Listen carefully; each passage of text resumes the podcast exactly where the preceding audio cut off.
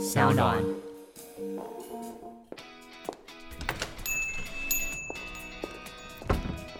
哎，你怎么在这里？这么巧，那不然一起喝一杯吧。Cheers！那些你不敢跟老板说的事，我们聊给你听。Hello，大家好，我是 Jack。Hello，大家好，我是 Cady。呃，我们此时此刻是朋友，对吗？对啊，现在是怎么了？你该不要跟我吐露一些真心话？也没有，但是就只是看今天的 rundown 上面写说要谈有关系没关系，所以在正式开始之前，想确认一下我们此时此刻是什么关系？哇，好诗情画意哦。嗯，你写的？对，我照稿念了。对，但反正就是今天就是要来聊，就是人在江湖上走跳，关系就是时时刻刻在变化的，所以我们今天就要聊靠关系这件事情，还有人脉的创造与经营。但我发现一个小细节，你在偷看我的。嗯手稿没有啊，就一样啊。我们的、我们的、我们的是一模一样的。哦，是哦。只是我的视线这样会比较放轻松。是哦。嗯。下次要看自己要记得拿。嗯。好。好。我只是想说，今天你这个切的那个主题比较硬一点点，然后感觉你比较疲累一点，所以呢，还好吧。先岔出一个小话题，帮你放松一下。你你应该是不是可以让我放松的人？不是吗？不是啊，你是我老板哎。哦，我们现在的关系不是朋友吗？对，但是关系是时时刻刻在变化的，所以我们今天就是要来聊有关系就没关系，没关系就有关系，人脉的创造与经营。我觉得这段话好不适合你在念吗？很不适合我在念吗？对，我觉得这段话有比较适合大人学。Brian 他就是说，我们今天要聊的一个主题呢，就是有关系就没关系，没关系就有关系，人脉的创造与经营。那今天可能会先跟大家分享一个小故事。我们再从这个小故事里面去得到一个呃可能的一个方向和解答。但我的模仿到此结束啊，呃 okay, 接下来的案例我们还是交给啊、呃、我们的 Cady 谢谢来进行一个分享。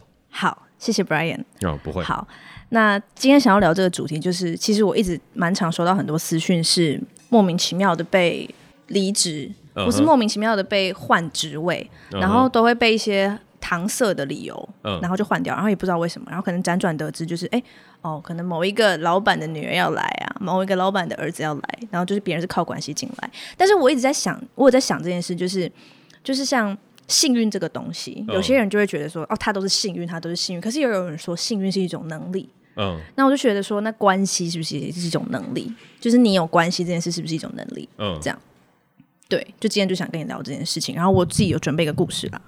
这个故事呢，就是有个朋友，这个朋友是谁呢？我也不知道。反正就是有个朋友呢，他刚出社会，去了一间小型贸易公司上班。就在他快满两个月的时候，老板的女儿回国。本来他的女儿呢是要去外面找工作，但不知道为什么最后却选择回家工作。所以老板女儿就是以新人姿态降临到这间公司，这样。然后，但一样是菜鸟，就是那个朋友呢，跟这个女儿一样是菜鸟。他问问题的时候就会被冷眼对待，但老板女儿问类似的问题，说大家就会蜂拥而上教他。我怀疑可能是他老板女儿蛮漂亮的。然后，但是呢，最后在满三个月试用期的前三天，他竟然被 fire 了。资方给的离职理由是因为你不是专科毕业的，但那个朋友应征的时候履历写很清楚，他是什么学校、什么科系毕业。虽然不是商科毕业，但他英文还不错。贸易公司当初有一关是英文面试，然后他也过了。但是他后来之后，他真的离职之后，他辗转得知，当时被 fire 原因是因为老板的女儿要接他的职位。噔噔噔噔噔噔噔噔，嗯。所以你的看法是？我觉得这个故事很像，就是。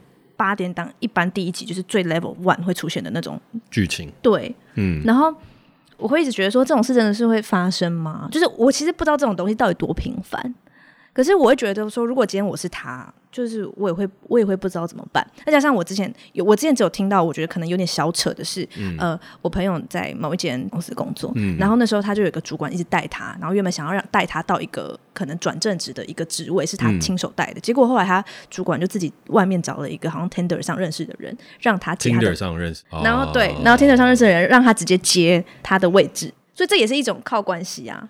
然后我就觉得说，他真的假的？真的有这种事哦？就是权力真的使人腐烂哎。我觉得你刚刚讲的那第二个例子还蛮生动的，而且我觉得他发生生动是因为 Tinder 吗？没有，我觉得你讲起来神采飞扬，不知道为什么。哦，可能是我个人魅力。应该没有，因为讲，因为都我这两段都是你讲的，但是第二段，因为第一个是我念稿看稿讲，哦、第二个是我凭记忆讲。所以你下次就要准备好啊，不能再看稿了，你要把它顺成自己的故事。是的，老板，讲起来会更生动有趣，是才会神采飞扬。好好，对，但是我只要拉回来说的事情是，我觉得，但这两个故事是同质性，应该是蛮类似的吧？我觉得蛮类似的情感状态。哦，对，情感状态，对，但是但是实际上面会发生的事情，就是第二种，它的其实可能是我们一般生活当中比较常看到的，第二种比较常遇见的。你说 Tinder 的那种？对啊，因为你平常加入一间公司，动不动就要遇到老板的儿子女儿回来，其实这个不是一个很容易的事情，但是。很容易会遇到，可能今天主管在，譬如说 Tinder 上面划到一个女生，或者是呢，今天他有他喜欢的人，或者是呢，今天他有他呃特别可能感觉不错的人，或者是他朋友介绍或者什么等等，嗯、这个就是我们职场当中常常在讲的关系户嘛。那关系户当然最直接的关系就是所谓的老板的女儿、儿子这种亲属类别。那我觉得亲属类别的这个东西，我觉得有点难了，有点难争，因为这个东西实际上面的东西就是。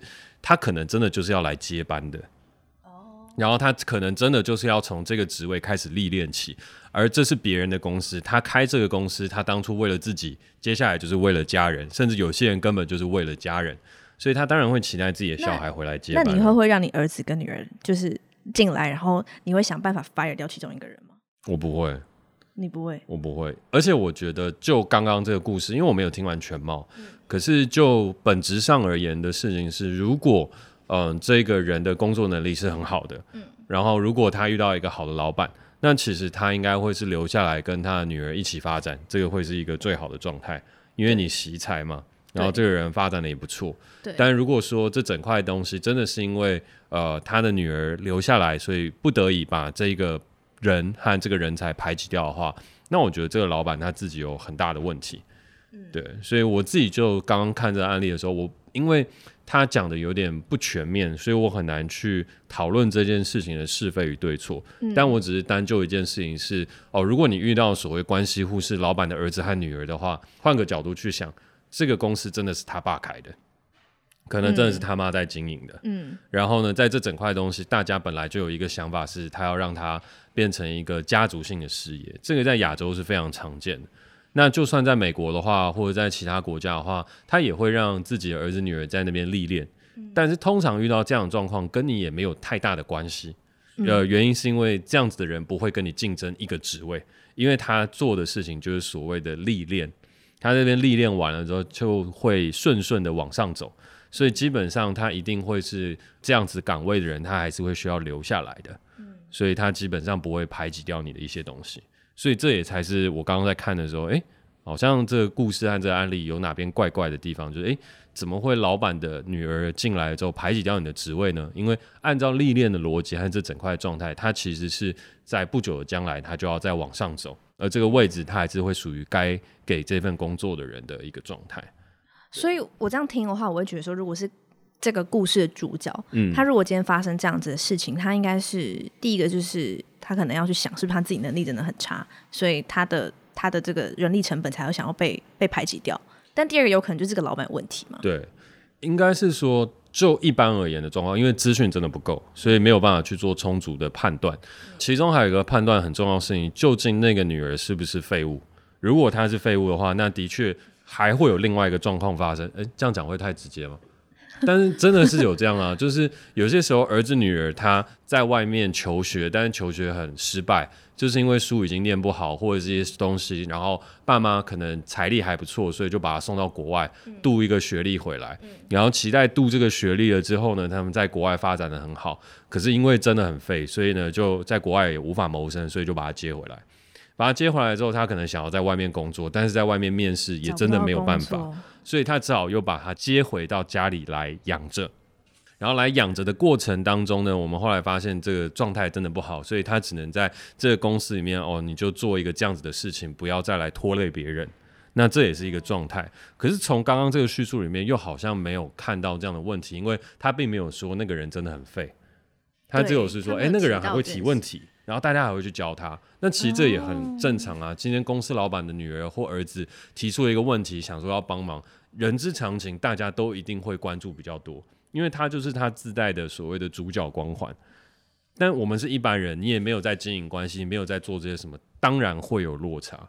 嗯、这是我觉得嗯无可厚非的事情了。嗯，所以我就案例一而言的话，我觉得这个真的是大家遇到了一个就，就比较衰，也不是说衰，就你不用去跟老板女儿争啊。对啊，你就真的不用跟他争，你就去另寻一个老板没有小孩的地方。也不是这样，就是通常老板的女儿或小孩这件事情对你的影响，基本上都是不大的。基本上它代表出现的事情，通常都是这种机会与命运。就哎、欸，你跟他相处的不错，你有可能就会变成是呃，未来公司接班的时候，就是他接班的时候，你可能会飞黄腾达。通常像遇到老板的儿子女儿，都是以这样子的状态发生为主，比较少遇到那种是老板儿子女儿来了之后把你的职位排挤掉的。比较多的事情是。老板的儿子女儿来到公司了之后呢，所有人都开始一直扒着他不放，然后呢，接下来职场就变成一个很恶心的文化，这是通常儿子女儿出现在职场环境的时候会遇到的一个状态。就比如说今天我是一个就是平凡人，然后老板的儿子或女儿就来了，然后大家就是非常疼他宠他，然后我就是话事权话语权好像也没有用哎、欸，因为话事权就是在老板女儿身上啊，我觉得话语权也在他身上。我觉得不一定，所谓不一定的原因是因为。就是我们在做这一块事情的时候，老板的女儿或老板的儿子，我们讲说他的未来的接班人，他在做的时候，其实你是会有很多可以帮忙他的部分。嗯，然后你也会，当你能够去理解说大家为什么会去这样子和去做争取的时候，其实回过头来，你只要去想，你到底想成为什么样的人，还有想要以什么样的方式被看见。嗯，就譬如说，你当然也可以成为那些扒着关系户不放的那些人，这也是一种。还有一些事情是我安分做好我的事情，我自然而然就会被看见，我自己也觉得心安理得。你也可以选择当这样子的人啊，不无不可。所以就看你自己选择你要去当什么样类型的人。可是你没有必要去批评那些扒着他的不放的这些人，也不用把他们放在心上。如果你不是那种人的话，那我们来讨论案例二，嗯，就是最常见的那种，哦，就是你的主管突然就外面找一个莫名其妙的人，然后可能就是把他安插在你。他跟你中间，嗯，这种状况，我想确认一下，如果你的底下的主管，嗯，他就是自己在外面找找人进来，你会信任他，因为你信任这个主管，嗯，所以你会信任他带来的人吗？还是你会觉得说这样子的做法其实对在下面的那些新鲜人可能不是很好？就你会怎么想？你是老板的话，基本上我一定都会是相信。我们主管，主管的眼光，对他面试进来人，如果没有太大问题，我是不会多问的。嗯，因为对我来讲，那不是我要管的事情啊。如果我连你 hire 谁进来，我对你都没有这份信任的话，我怎么可能把你升上来当主管？我怎么可能会放面试人的权利给你？嗯，但是如果你真的哪一天就是真的很傻傻逼到，就是放了一个你 Tinder 上面遇到的人，然后把本来有能力的人排挤掉了。我相信没有没有排挤掉，就是可能原本那个位置是那个新鲜人要接的。好，但我也讲一个比较现实的事情，就是只要事情做得完做得好，基本上对我来讲都没差。做得完做得好，对啊，就是你真的从 Tinder 上面遇到了一个人，认识了人之后，你把他放了进来，然后他把工作做得很好，我为什么要干涉他到底是在 Tinder 认识的，还是他是你面试进来？所以你根本就觉得他怎么处理这个阶级关系，你觉得根本就不重要。还是会有 care 一点的东西，就是他有没有对这个人做出了我们的所谓的承诺，就说，哦，我有承诺把这个位置要交给你哦，然后你努力认真做，你只要达成这些、这些、这些，那我就会把这个位置给你。但今天我所有东西都达成了，结果你嘣就突然跳出了一个人，然后就说，哎，他比你更适合，然后结果你后来发现案情并不单纯，我没有做错，唯一的问题就是你居然在职场里面搞儿女私情，那这个东西的话，它可能就会是一个问题。嗯，对，但是你说这个问题，它到最后可以衍生成多大？我觉得啦，如果他没有捅出篓子的话，基本上一般的老板也都不会过问，因为实际上面他有一个状态的事情，就是如果他真的觉得工作能力都一样，可是我跟这位可能从 Tinder 上面认识，或是我对他有一定好感程度的人，我们一起合作起来，我们的默契更好，然后可以把事情处理得更好，那。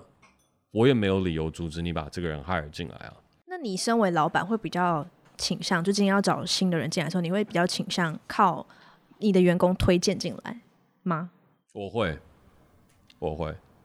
所以代表说关系这个东西真的是你会建议每一个新鲜人去创造？呃，就是成为一个有关系的人，然后就可以工作，就一直被介绍来介绍去。你知道我这个周末认识一个女生，嗯嗯、她跟我说，她从大学开始，她没有自己找过工作、欸，哎，就是他所有的工作全部都是别人介绍的，嗯、就是别人问他，他说他连大学打工，而且他现在已经三十三岁了。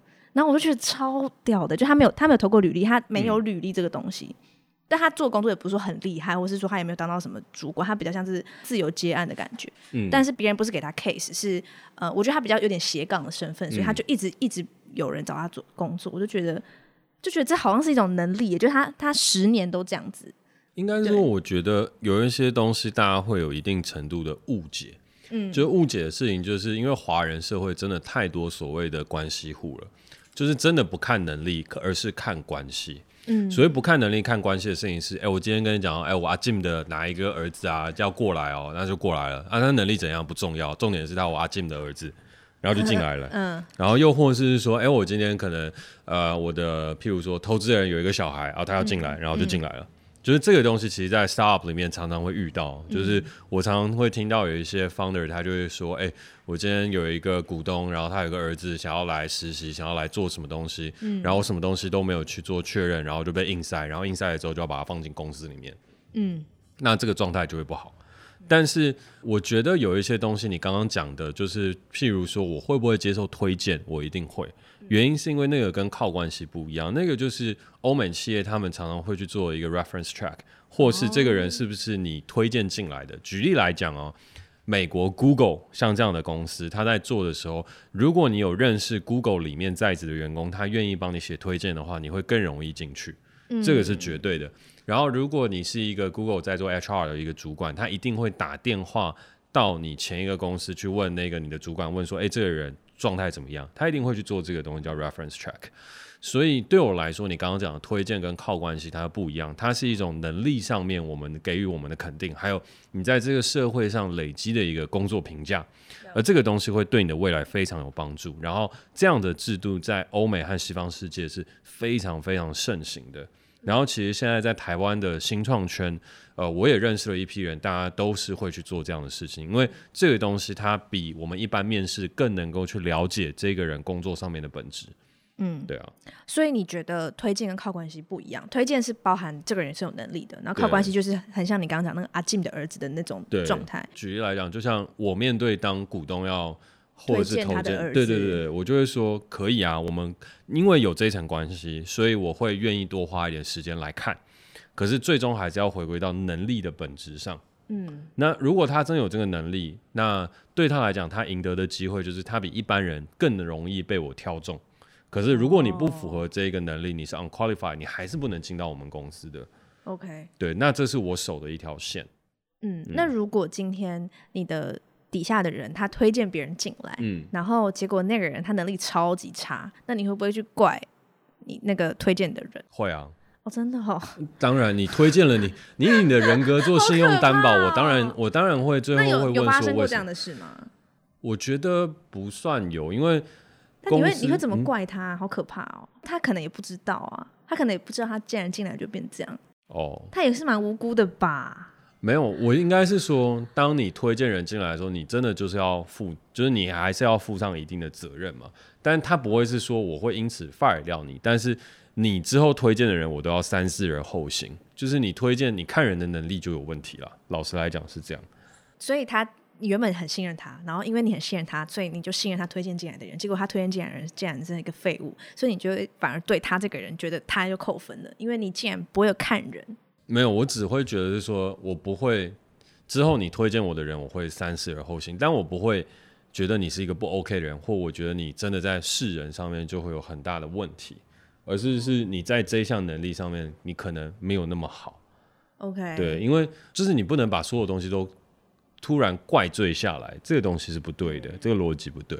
所以对我来说，我只是针对这件事情，觉得你的这项能力 unqualified，没有人是全能的嘛。那他可能就是一个好人、善良的人，就愿意相信朋友啊，对啊。那这个特质也没有不好，只是你之后推荐我的人，我觉得嗯，我再我再想想。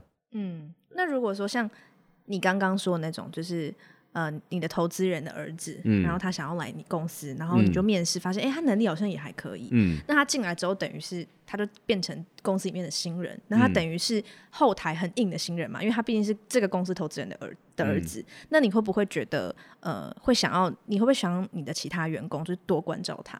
你会有这种念头吗？还是你会觉得他进来就是大家都是平起平坐，他就是要从小开始做起，这样当新鲜人？老实来说，我会第一个先沟通的事情，一定会是你要让他来这边学东西，可以，嗯。但是如果你真的要把他放到公司里面的话，我一定必须要朝着你刚刚说的这个方向去走。哪一个方向？就是他必须要从头哦，从头对，从头开始，然后他没有任何特权，然后甚至他要比别人要。更用更严苛的标准来检视，哦哦、甚至你会觉得我对他有不公平的对待，你就对他比较不好哦。对，原因是这样，原因是如果你把投资人的儿女或是你的利益关系户放到公司，且从公平的角度来去对待，对于其他人本身来说，他们就会创造出一个不公平的状态。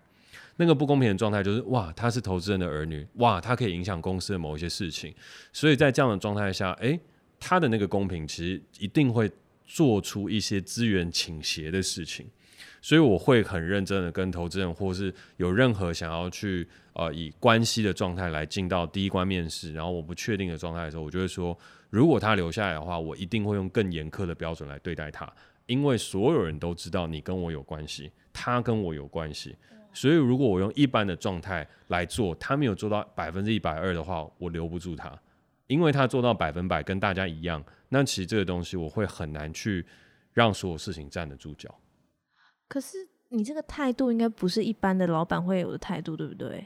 我觉得不一定，因为嗯，不一定的原因是乍听之下这好像很困难，但是我觉得他今天能够做到投资人了，他大部分都有那个脑袋，只是你没有去跟他沟通而已。嗯，所以跟他沟通的事情就是，他也一定会希望自己的儿女好。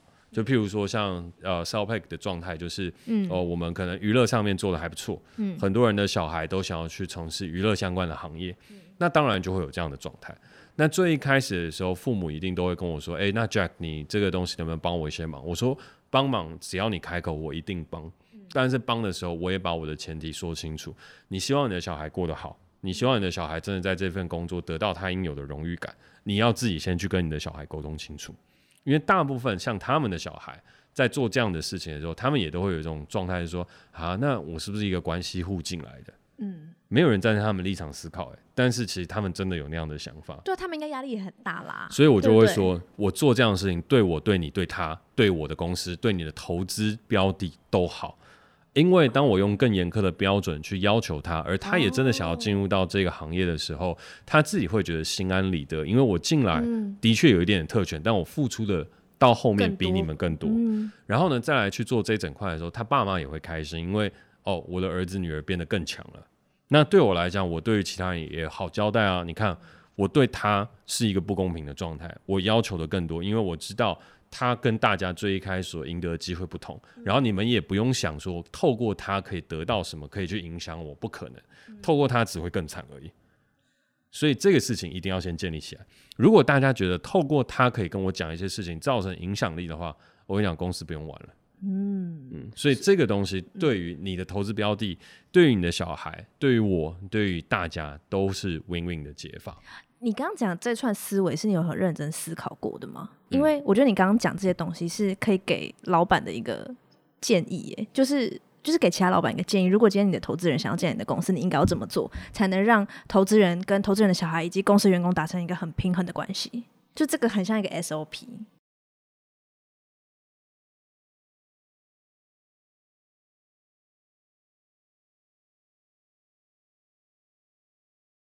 我觉得这个比较有趣的事情是，我觉得大部分在做的时候，他都是顺着我自己内心的状态的逻辑，就是真的有人提出了这个问题，而我想完了之后，我觉得这样做我可以，那你接不接受？然后我们可不可以一起来 run 这件事情？然后做完了之后，我发现，哎，这样做蛮好的，对，对大家都好，而且我还甚至改变了父子父女关系，就是他们的关系，因为了这一次的合作和工作变得更好。变得更 smooth，对。然后我觉得真的发现的事情是，对啊，每一个人都想说关系户真的很讨厌，很令人反感。可是没有人想过关系户他心里面是怎么想的。有些人可能也是说，嗯、我其实就是喜欢，但我也没有真的想要进 self pay 工作啊。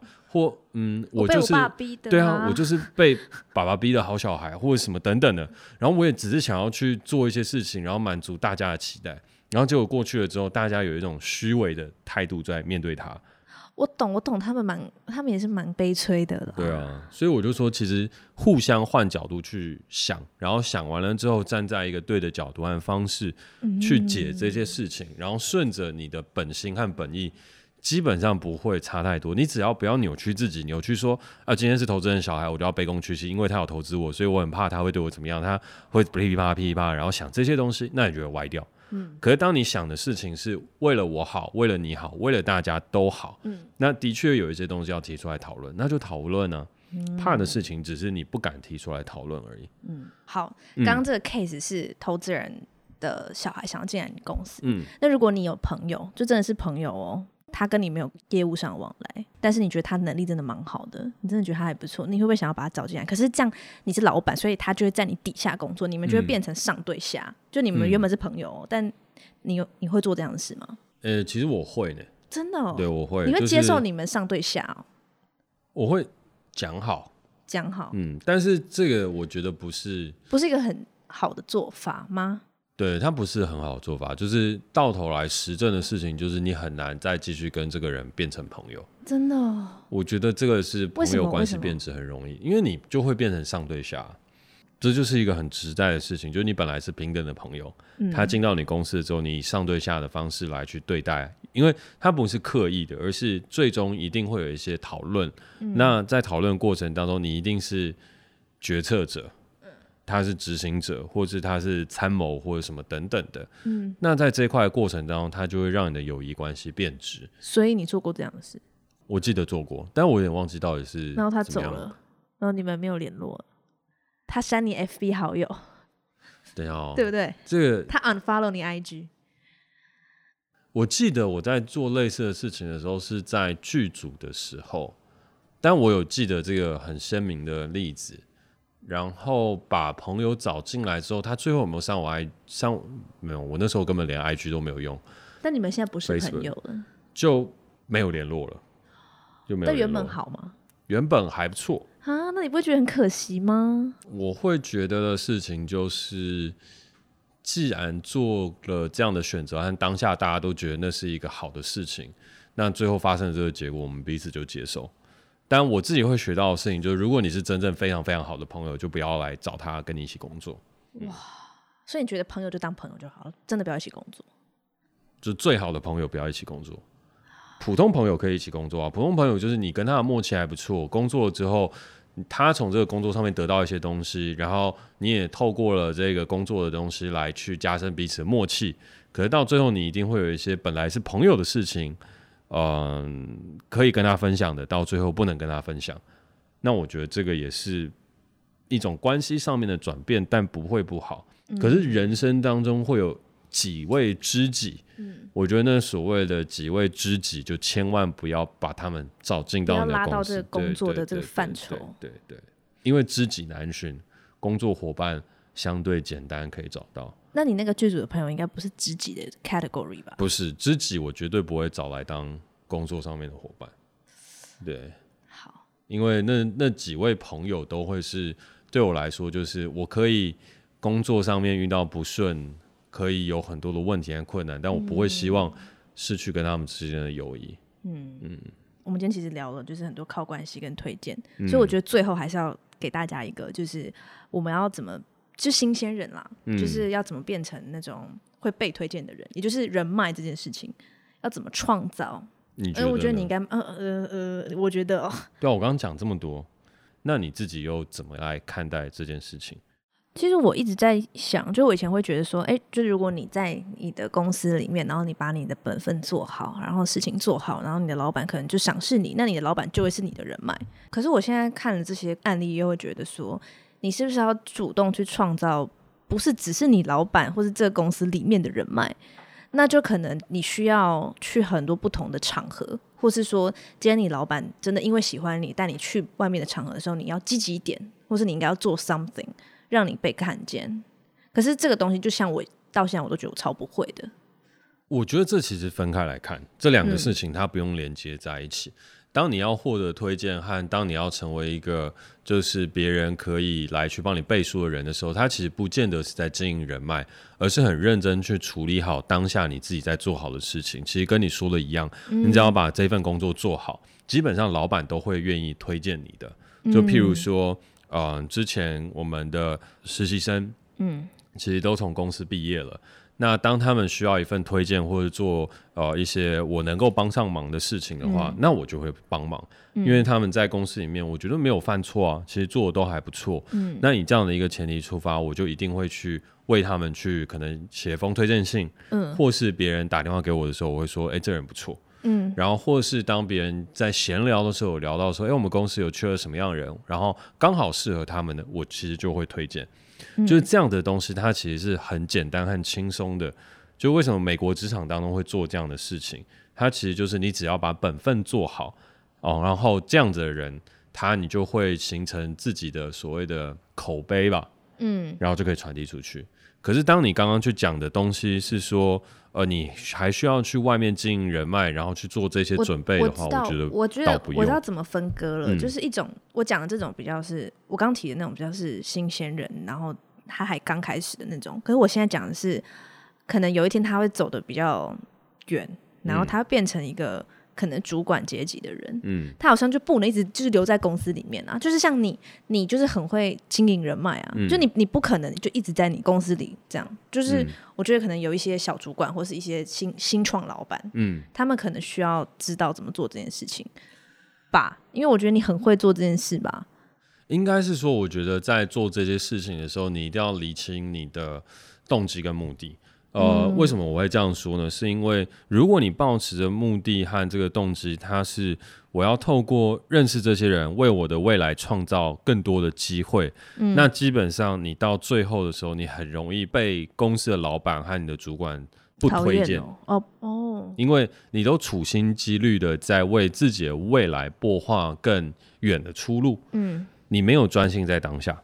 但如果说你今天在做这些事情的这整块过程当中，你真的是为了公司好，然后每一次老板把你介绍给其他人，嗯、然后那个时候是要去为公司创造一个更好的新的专案、嗯、新的机会，让你都奋力的去争取，然后也都呃达到一个很好的结果。嗯，然后这时候你被看见，然后对方挖角了你，嗯、这时候如果遇到的是一个好老板，他基本上就会说 OK 啦，这个人其实也是不错。然后你好好说清楚哦，为什么想要去对方那边的原因，或者什么等等，嗯，我们就会把它视为一个正常的人才流动。哦，嗯，因为老实来讲，我常常也没有常常了，我偶一为之，都会用这样的方法去挖人。但我挖人的时候，我也会跟对方老板打个招呼，就会就会是说，哎，这次合作其实很不错，然后其实他在你的公司有一些什么样的状况，然后透过这一次合作之后，我们公司有这样的一个职缺，还有一个这样的状态。他想要跳槽，就是这个事情是我会跟你去聊一聊的这件事情。当然，我们自己都会去把这件事情沟通完。当然，我也会先跟对方去聊，哎，你有没有跳槽的意愿？如果有的话，我会去帮你处理掉这件事情。嗯，那去处理这件事情的时候，对方老板也会有一种感觉是，哎，他其实并没有刻意结交我这个人脉，他并没有说在这个专案上面付出是为了跳槽到我这边，没有，哦，他是很认真在把这个专案执行完毕。嗯所以到最后，他执行完了之后，有一个呃伯乐看见了这个千里马，觉得他在这边浪费了，那我把你挖角过来。可是如果说这个人的出发点、动机、目的并不单纯的话，那其实基本上这样子的人在职场上走不长久，也无法获得大家的推荐。嗯，反正就是把本分做好。我觉得本分做好，来讲，对，它是最重要的基础。嗯，然后我觉得对于社会新鲜人来说，大家都太误解人脉这件事情了。我懂了，就是太把这个东西当成一个很什么什么很重要的事。老实来说，最直接的事情就是新创圈有一个最无聊的事情，就是大家去 mingle，譬如说什么早餐的聚会啊、晚餐的约会啊、午餐的小聚啊，类似像这样的事情。嗯，因为这些东西的事是你可以在当下认识一些人，可是你没有。一个东西去拿出来，你只是为了经营人脉而经营人脉，其实那是非常空虚的。除非你今天在做保险业务，因为保险业务和直销和这一整块的东西，它其实很重要的事情是你认识的人有多少。嗯，所以当你认识了很多人的时候，你自然可以把你的业务推展到更多人的面向上面去。所以基本上你认识人，还有你结交的这些人都会是你很重要的生意。那你怎么样进人脉变成你的钱脉，这个东西就变得很重要。可是撇除了这些事情之外呢，老实来说，去这样子的一个聚会和做这些事情，它很难对你的未来产生更大的影响和帮助。嗯，因为回过头来，这个社会讲的事情就是讲实力啊。嗯嗯，然后讲这个实力的东西，就是你在那边走跳有什么用？我要看的事情是你的作品，你做过了什么事情，你能够完成什么样子，然后你现在在做什么样的 business，这个东西才会重要。可是我们不知道为什么，我最近也遇到了很多的朋友，遇到很多人。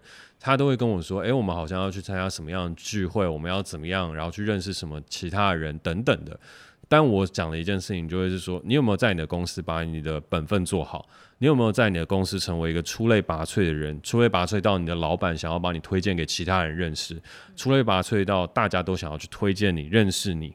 然后呢，再来的事情是，当你出去外面去聊天的时候，你能不能言之有物？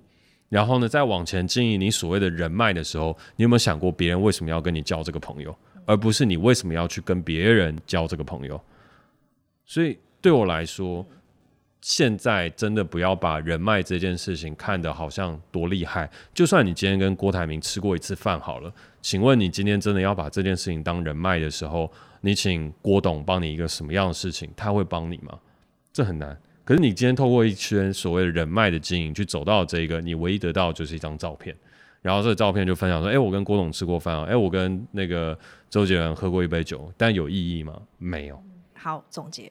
OK，总结就是先无脑变强，我们再去谈人脉啊。你先无脑变强，你才有基础去去发展你的人脉，那、嗯、是一切的基础。而且这时候是会是别人来找你，嗯，对不对？我觉得这个这个论点是对的，但。但是，但是如果我们要在跟这一集的主旨和这一块的东西扣得更紧一点，事情是有没有关系这件事情，其实它没有那么重要，就是没有那么重要的事情，就是你有关系，那就是有关系啊；你没有关系，那就是没有关系。可是呢，这些东西在社会上其实影响并不会到那么的巨大，所以重点还是于你自己强不强，然后你让自己。变强胜过于去经营关系，因为你去花时间经营关系，那是特定行业要去做的事情。嗯、公关、保险或者是一些等等相关的行业，你要特别去经营关系，嗯、那你当然要去做。可是如果没有的话，那你就把自己的本分和这些东西越做越好，越变越强，然后不要去在意这些枝微末节和风花雪月的事情，因为这些东西都是别人的事。不是你的事，嗯，你的事最重要，就是要把自己变成一个别人的事情影响不了你的状态。所以就是没关系，那就没有关系。对，没关系就没有关系啊。没关系就没有关系，嗯、有关系那就有关系啊。对啊，啊有关系你就尽量去用啊，因为那是你的，那是你的关系啊。你你本来就有，干嘛不用？干嘛还要就装作哎、欸、我没有关系？装作自己不是老板的儿子。对对对对对，然后、啊、你是老板儿子，就就是老板儿子啊，这个事情无可厚非啊。然后。你因为是老板儿子，所以别人未来更会放大去检核你，所以你没有用老板儿子的这个身份，你自己愧对了。你到最后还会觉得不公平，就说啊，我都没有用这个身份，然后社会这样 judge 我，然后媒体这样子批评我，然后就是有很多富二代都遇到这样的问题。但我就说没有，你就是那个二代，所以你就本身就背负了这个原罪，也是一个原力。嗯，那你就要利用这个原力消除你的原罪。到最后你成功了，大家还是觉得哇，你超越老爸，倍儿棒。利用这个原力去除这个原罪，那好像台词哦，是吗？还蛮像台词的。其实这两件事情没有什么关系，因为原力是星际大战。对，可是然后星际大战里面没有原，但是我可是我听得懂你的意思。对，你自己发明了一个宇宙这样，呃，一个富二代的宇宙。一个富二代宇宙。对，我应该还没有权利发展了，因为我没有到富二代的状态。但是，但是我认识很多富二代，我真的认识很多富二代，所以他们的状态其实我觉得是值得被讨论的。就是他们本身真的有很多原罪，然后但是他们自己本身当中原本的力量也是很强的，嗯，所以他们的确可以去创造很多不一样的事物。所以你要接受它，接受了之后，你就把它杠杆出更大的资源，做出一个更屌的事情，那大家就觉得你很厉害。然后你不用去躲躲藏藏的说，哎、欸，我没有，我爸不是谁，我妈不是谁，我家里面不是谁，没有必要，因为你家里面本来就是这样，然后你的机会就比别人多，所以你就接受发展，然后让别人闭嘴。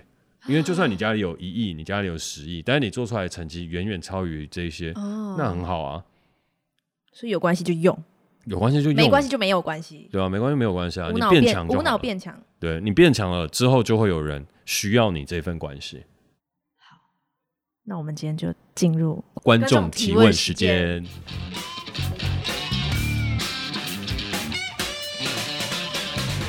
Jane 刚刚问徐导哦，我们徐导徐家凯导演的一个问题哦，你带着目的接近别人，如果别人也是带着目的接近你，跟别人其实没有带着目的接近你，那个层级的差别在哪？是吧？是这个 是这样对吧？其实你刚刚只是在绕口令而已。好好，sorry，那你好啦，没有啦。其实刚刚 Dream 他提出一个很有趣的问题，因为我之前有说过，在经营人脉的时候，其实我们有聊过这件事情。就是在那时候在聊的时候，我就说经营人脉有一个很重点的事情是，你必须要有一定的目的去经营这个人，他才会变成是你的人脉。就譬如说，呃，我去外面做 pitching，或者是我去外面去做一些 mingle 的时候，我一定都是怀有特定目的去接触这些人。然后不然的话，我平常我就自己下班回到酒吧去喝酒，这样就好了。对，曾经我们有聊过这个，可是我刚刚又聊了另外一个会感觉有点自相矛盾的事情，就是你不能带有目的的去接近别人。就是刚刚我们在讲我们那个 case，就举例来说，我们要跟别人合作的时候，然后呢，我心中带有一个目的是，哦，我就想要去经营呃这段关系，因为我期待我之后会有一个跳槽机会，这个东西是不行的。那这两者之间它的尺度或是它的状态要怎么去做一个划分？那我自己对于这一题问题的解答的话，会是，呃，所有的东西都是因人和你在做的事情而异。像我刚我那个时候会聊到，你要带有目的去经营这些关系，是因为我是一个创业家，我是一个导演，然后我在做这些事情的时候，我一定都是有目的性的想要去得到一些什么，但那本来就是我该做的。我是创业家，我本来就要去 build up 这些 connection，本来就要去完成这些事情。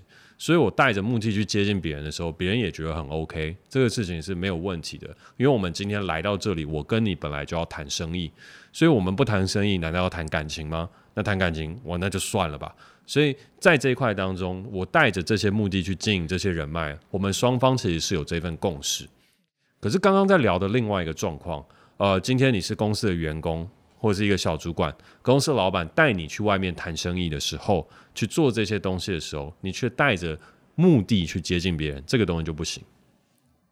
就像如果我今天把一个很好的人脉介绍给我们公司一个主管去谈某一个合作，结果那个主管想的事情是，我带着这个跳槽的目的或展现我才华的目的去接近别人，这个东西就不行。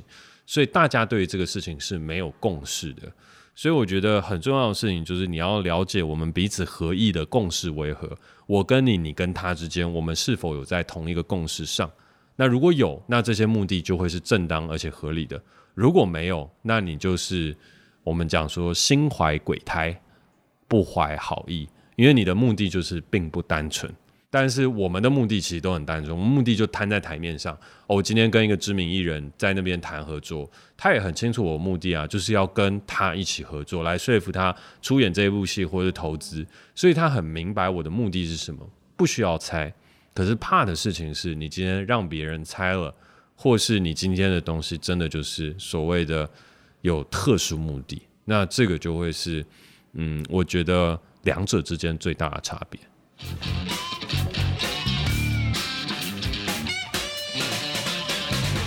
刚 Edward 呢又问我们这徐嘉凯导演一个问题啊，我们徐导啊，就说呢，如果说不要跟知己一起工作，那如果是夫妻一起工作呢，徐导怎么看啊？我觉得这一题既然连 Cady 都可以整理的这么明确，而且逻辑清晰，倒不如就先听听我们 Cady 大神的意见，毕竟在这三季的过程当中，他也是进步良多。来，我们听听 Cady 怎么说。哎，可是我对夫妻这个这一块，你应该比较近吧？哎，不一定哦。你偏适婚年龄呢？我我跟你讲，这是一个很残酷的事情。男生到四五十岁，有些人是在那个时候才是男生的适婚年龄啊，嗯、所以我其实还离得蛮远的。所以，可是我要谈什么夫妻经营啊？不是你的看法，哦，我的看法，又不是说你现在就是已经走到了这一块，而是很多事情我们都可以有自己的看法嘛。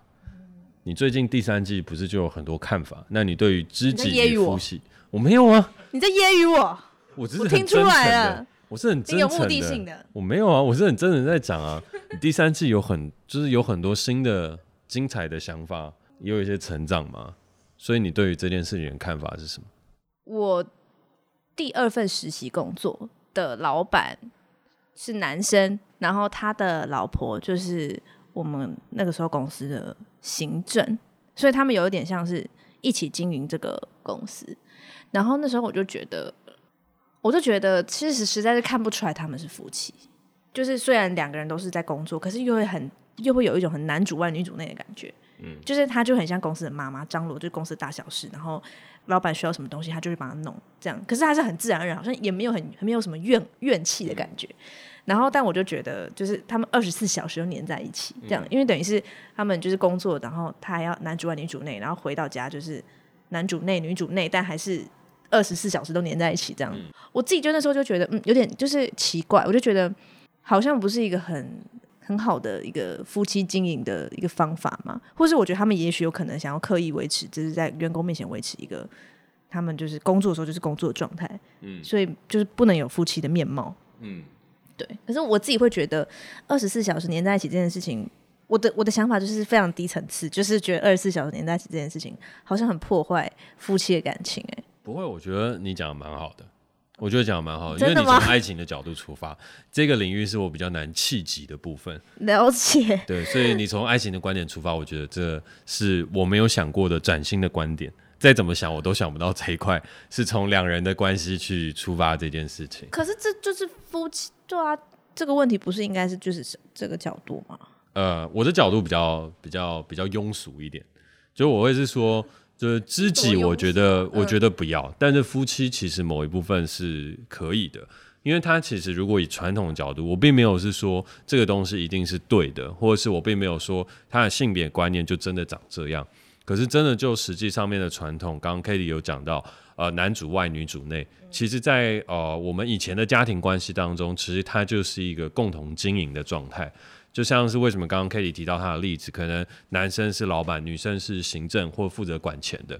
因为其实呃，从很早很早以前到现在，有很多时候夫妻之间的经营之道就有点类似像这样，就是啊，你去外面赚钱，但这钱怎么样花我来管。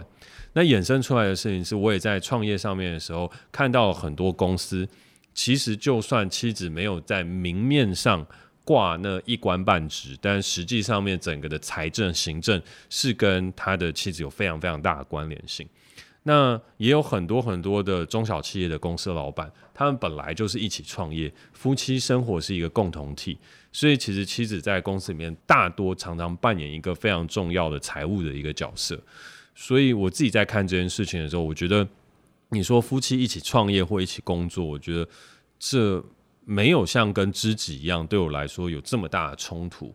因为当夫妻结为一个家庭的时候，大家是一起的，所以我们一起在经营一个我们一起的事业，这是我觉得算是蛮常看到的事情。但当然 k a t i e 刚刚提出的论述，从一个他的角度来讲，说我不想要二十四小时看到你啊，呃，这个崭新的观点，我也是觉得不错。那你会想二十四小时看到他吗？我吗？对啊，就是如果今天是你的话，其实我不会排斥。我不会排斥，因为我觉得这个事情就是只要大家生活的有默契就好。OK，对，因为老实来说，我遇到了很多公司的老板和他的妻子共同在经营的时候，他们相聚的时间其实不多。嗯，因为老板没有常常待在公司啊。哦。Oh. 他大部分都在外面谈一些事情，处理一些不一样的事情，回家可能也很晚。反而是因为他们还有公司的这层关系。所以让他们的夫妻经营之道，或者是让他们的话题有更大的共同性，这是我反而从一些前辈身上看到的。他们因为共同在经营一间公司，所以他们比起其他的夫妻捆绑和聊的东西可以更加的紧密。那你觉得他们之间有爱吗？我觉得有哎、，oh. 我觉得有，因为他们就是我已经看过好多了，因为他们就是互相扶持，最困难、最好、最坏、最需要彼此帮助的时候，大家都在一起。嗯，所以这个爱，你说是像我们年轻时候的那种。冲动和纯纯的爱吗？那个可能不是，他的东西可能是一种真的是家庭里面很深的羁绊，但我也不会说那个就不是爱，而是爱的形式本来就有很多种，而他们已经到了一个新的境界，但不会没有爱。所以夫妻创业是 OK 的，我觉得可以。胜过知己，自己 no，知己叉叉，自己叉叉，勾勾。可以，可以勾，可以可以可以勾，可以勾。对，但也要考量一下，如果是譬如说找 Katie 的话，他就不会想说二十四小时看到，也不想聊同样话题。所以这个新时代独立女性的话，要找她一起创业，基本上要谨守两个法则。第一个事情就是一起创业可以，但是不能二十四小时都看到啊、嗯，所以要长期逃离办公室。然后第二件事情的话，就不要跟她聊工作上面的事情，因为她会觉得没话题。对，还是要跟她聊呃什么生命灵数啊，一些其他的事情。哎，欸、对，这个在揶揄你。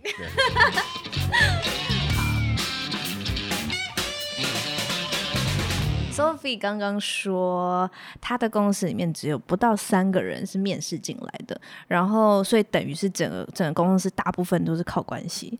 然后他说，最近他的老板就是有提出一个可以让公司员工认购股权的一个。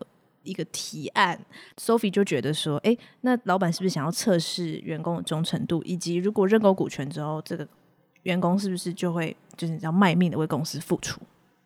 这比较现实啦，就是大家可能不会很想要听到的事情，就是大家可能想听到的东西，就是哦，没有，老板就是要讲现实的东西。对对对，所以我要讲了。但我只是先，因为这个真的我觉得偏残酷，对老板对员工都是。原因是因为当他在提员工认股计划的时候，在一个这么初创的一个状态下，他就算没有这个本意，心里还是会有这样子的感觉。所谓的本意的事情是，我觉得他的本意一定不会是说我要用这样的方法来测试大家对公司的忠诚度，还有呃一些其他不一样的情感层面的事情，但是。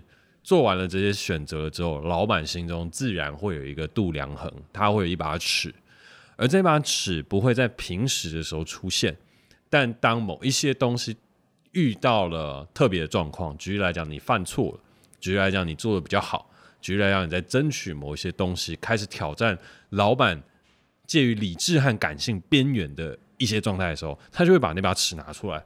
如果你有认我股权，那我就会觉得你会跟我走比较远。然后呢，我就会比较相信你。如果你没有认我股权，而且你拒绝这个事情，那我心中的事情就是，哦，没有啊，这个人可能平常也是就是要走，这是一般老板都会想的事情。但如果你遇到的是连续创业家，或是一些比较资深创业背景的老板，经历过很多事情的，那你可以比较放心。原因是因为他们会知道一件事情，就是就算员工认了股权，那也不代表什么。对我来说，我现在的看法就是长这样。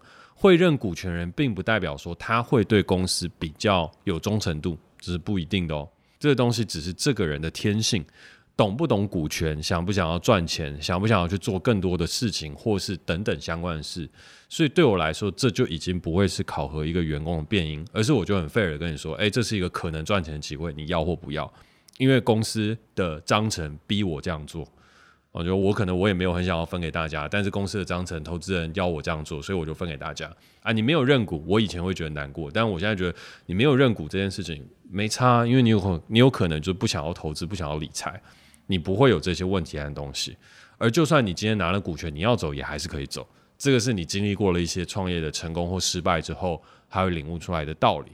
可是这样子的状态，他一定要走过。所以如果这是一个第一份或第二份 startup 的一个状态。以老板来讲，他心中一定会有这把尺，嗯，我觉得这会是避无可避的。但如果是很有经验的，他就会知道股权没什么，人该走还是会走，人该留还是会留，他跟个性比较有关。感谢你收听今天的节目，我是 Jack，我是 katy。那如果你喜欢我们的节目呢，欢迎在 SoundOn 上面订阅我们。有任何想跟我们说的话，也欢迎在 Apple Podcast 给我们评分加留言，或是私讯我的 IG。那我们下次见，拜拜。大安之心，聆听都市的丛林声音，讲述台北盆地的故事。身在台北，穿越北回归线。南洋风近在眼前，赤道饭，罗旺子香料鸡腿面，低调奢华，陈旧不凡。薯条、炸鸡、鸡肉串，名字看似朴实，但保证入口难忘，好吃到让你以为舌头有 bug。都市沙漠里的真实海市蜃楼，下班假日的度假胜地。Self Oasis，绿洲。